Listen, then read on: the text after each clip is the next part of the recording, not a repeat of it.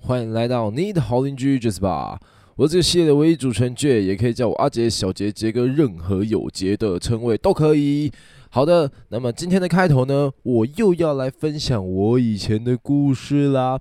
但这次要分享的呢，不是高中的，是国中的。我不知道我的 podcast 有没有国中同学在听啊？但如果有的话，让我知道一下好不好？OK，好，那这个故事是这样子的。在以前我们国中那个时代啊，就是一个充满着暴力的时代，就是班上跟学校一定会有一些就是兄弟咖，一些。拍音呐，这样子。然后呢，有一次我就跟我好朋友两个人，我们就出去，我们就假日出去打篮球。我们去学校打球，然后我们学校构造是长这样子的，就是操场，然后操场一侧是篮球场，另外一侧就是学校建筑。然后呢，我们就在那边打球，打球，打球。然后我们就遇到了一个这个在不同球场啊，就遇到另外一个人，他也是我们那年级的人，然后也大概算是全校都知道的一个人，但是他好像全校都不太喜欢他，然后我那个好朋友也不太喜欢他，原因是因为那个人那个男生好像嗯蛮蛮自恋又爱又蛮爱出风头这样，然后觉得自己很帅或者什么的，这时候大家一定会想。可以比我自恋的人应该蛮少的吧？诶、没有，我跟你们讲，我就是小 case 而已啊。我们在这世界上有太多太自恋的人啦。好，然后呢，那个男生他就一个人在一个球场打球，然后我跟我朋友就在另外一个球场，我们两个那边打球，然后我们就边打，然后我那朋友就边跟我说：“哦，那男的真的是看得很不顺眼，然后怎样怎样怎样怎样。”但呢，我们都是良好公民，我们不会随便去攻击他人的。结果打球打了一阵子之后呢，突然就是真的就是刹那间，突然出现了一个让人闻风丧胆的画面。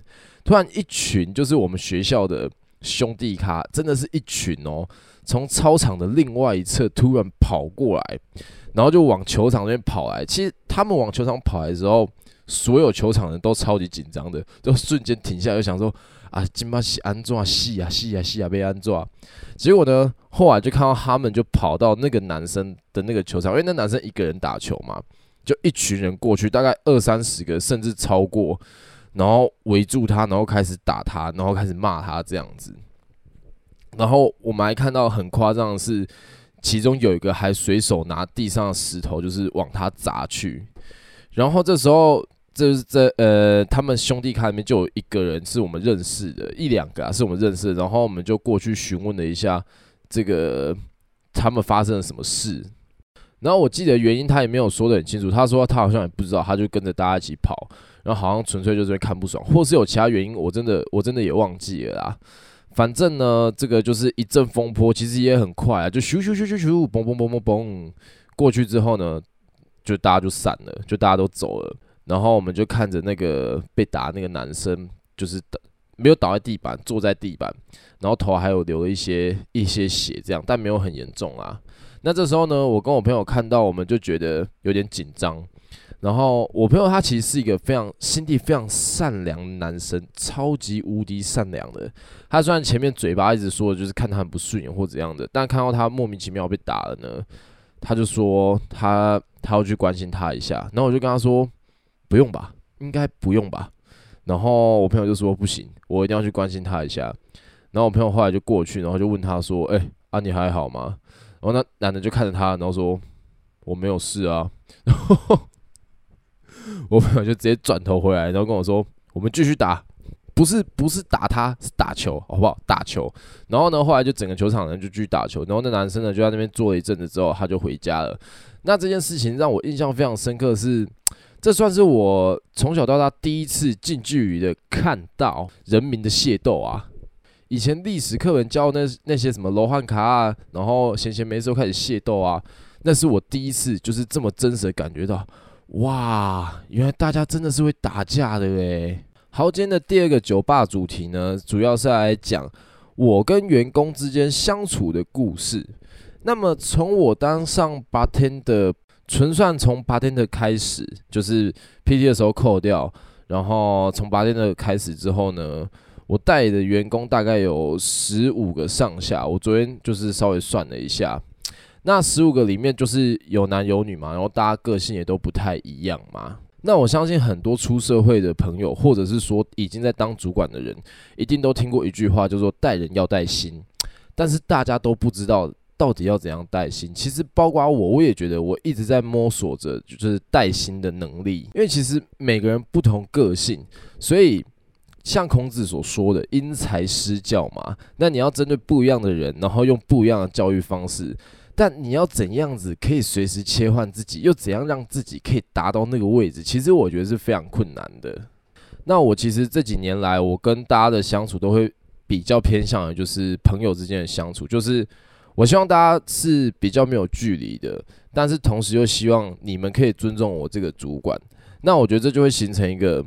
很困难的模式啊，因为其实很多人真的是没有办法切换这么清楚。就是我们是朋友啊，私底下又玩在一起，然后开玩笑什么什么的，然后在工作上可能就会比较疏于尊重你这一块。那关于我自己的总结跟心得呢，我就留到最后再讲。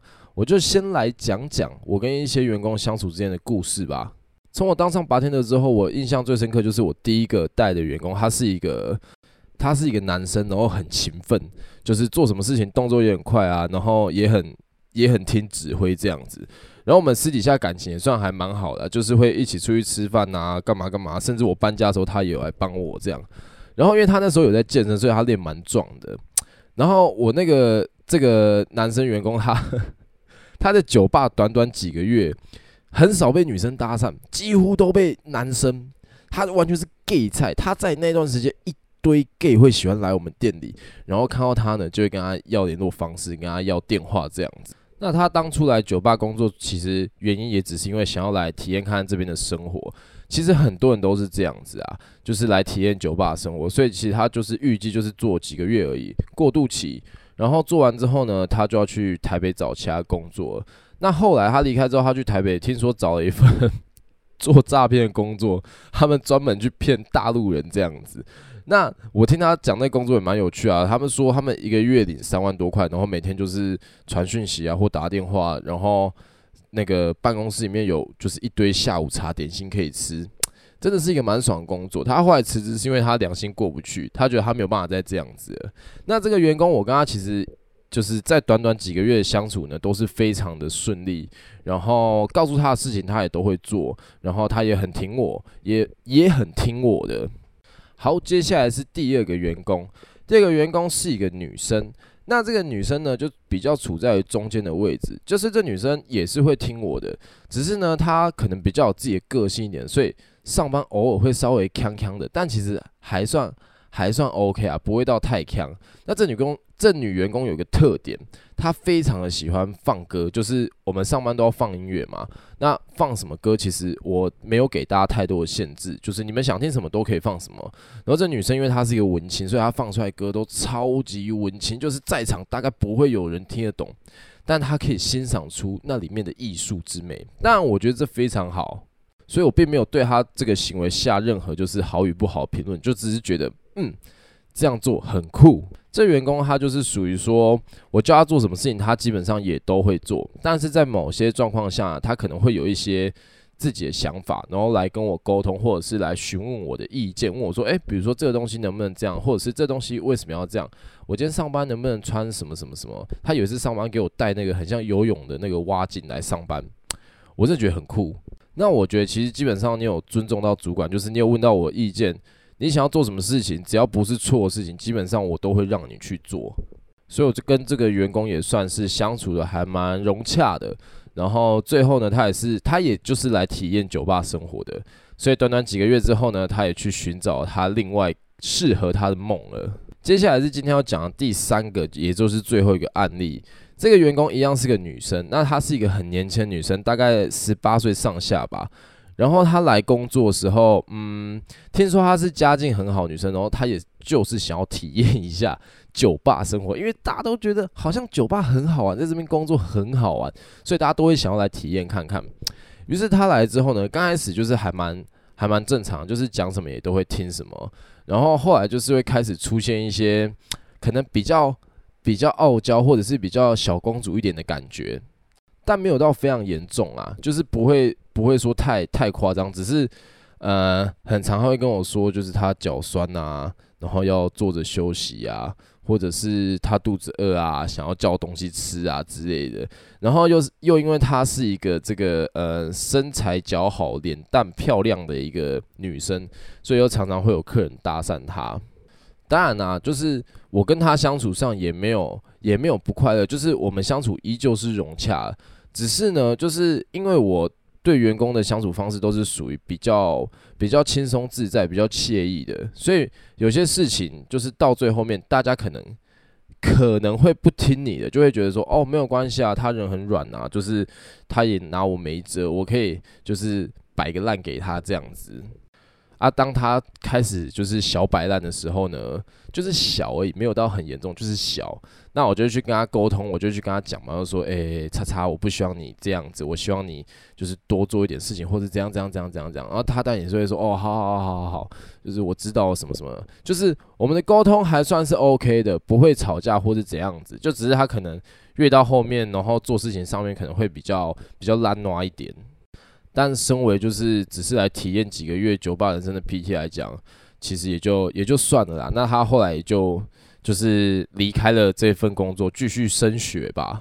那我其实也蛮喜欢他这人，因为他其实他还是有很多很多好的地方啊。就是他偶尔也会买东西给我吃啊，或者什么。就是他对人跟对朋友也都是好的，只是在工作上可能还是需要受到一些历练吧。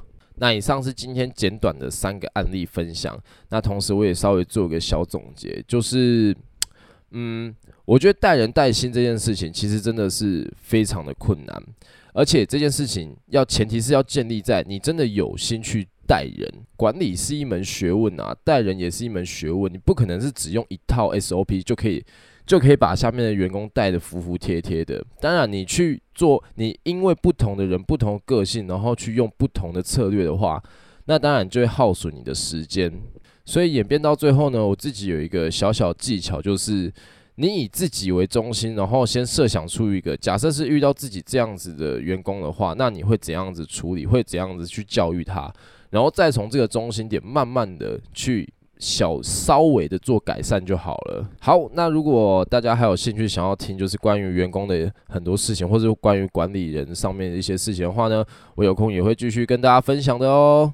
今天最后一个主题，好久没有来讲这个公众议题啦，所以呢，今天我们又要回到公众议题上面啦。今天要讲公众议题是什么呢？不知道大家最近有没有看到一个新闻，就是鸡排妹唱，不是唱尾牙，鸡排妹主持尾牙的新闻，你没有看到吗？鸡排妹嘛。Only 有嘛？还有这个某，就是他们公司的老板嘛。哇，这个新闻其实我连看了两天还三天了吧。首先，我们都不是当事人，我们当然不知道，呃，实际上到底是发生什么事情嘛。但如果说就就依我们接收到资讯来讲的话，那看起来目前看起来的话，确实是鸡排妹受到骚扰了嘛。就是目前种种证据指向啊，当然也是有可能这个东西只是假的。就是也是有可能过几天之后又会有其他的人出来跳出来说他是假的啊，炒新闻或者什么的，这都是有可能的嘛。但如果真有其事的话呢，那我想这确实不是一件很好的事情啊。其实，在台湾，我觉得呃男女权的平等已经是越来越进步了。当然，我不会说到完全平等，而且我是男生，我没有我永远没有办法去体会女生获得的权利到底是什么。但我觉得这世界上本来就没有办法达到所谓真正的平等。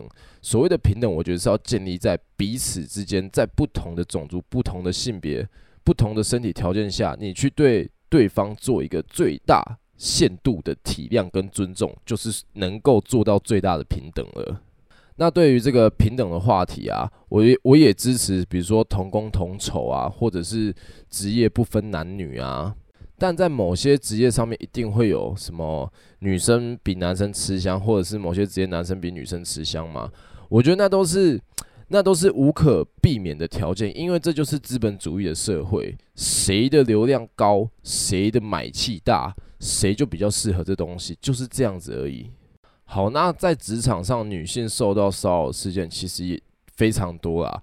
那我相信男性受到骚扰一定也有，只是可能都没有。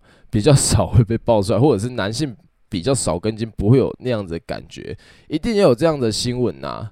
那不管大家对于这些事件有怎样的想法，本来就是你可以有你的想法，我可以有我的想法嘛。那我主要也只是分享我自己的想法，其实大家认不认同都没有关系。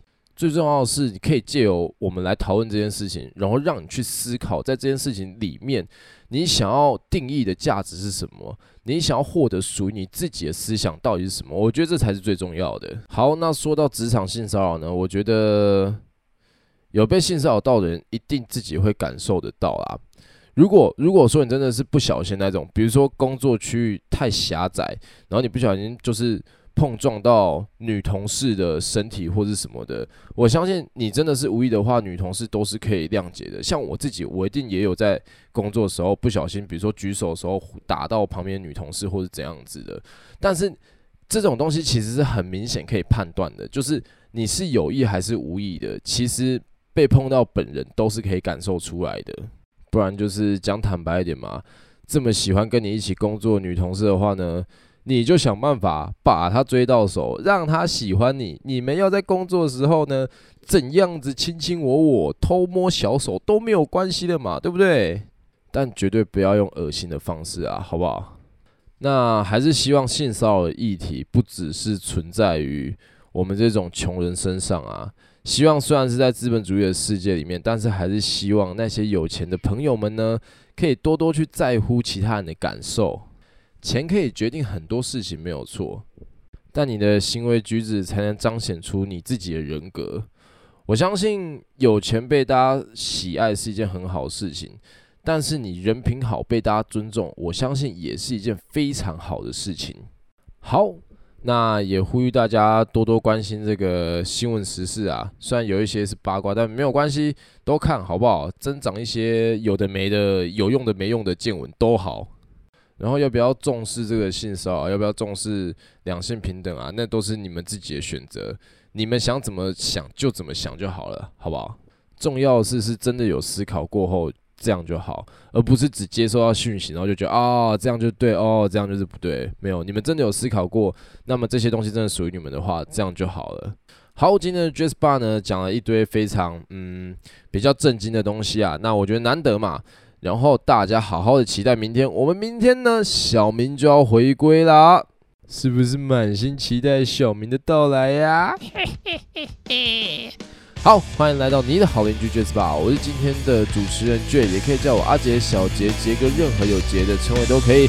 那么各位，我们就明天见啦，拜拜。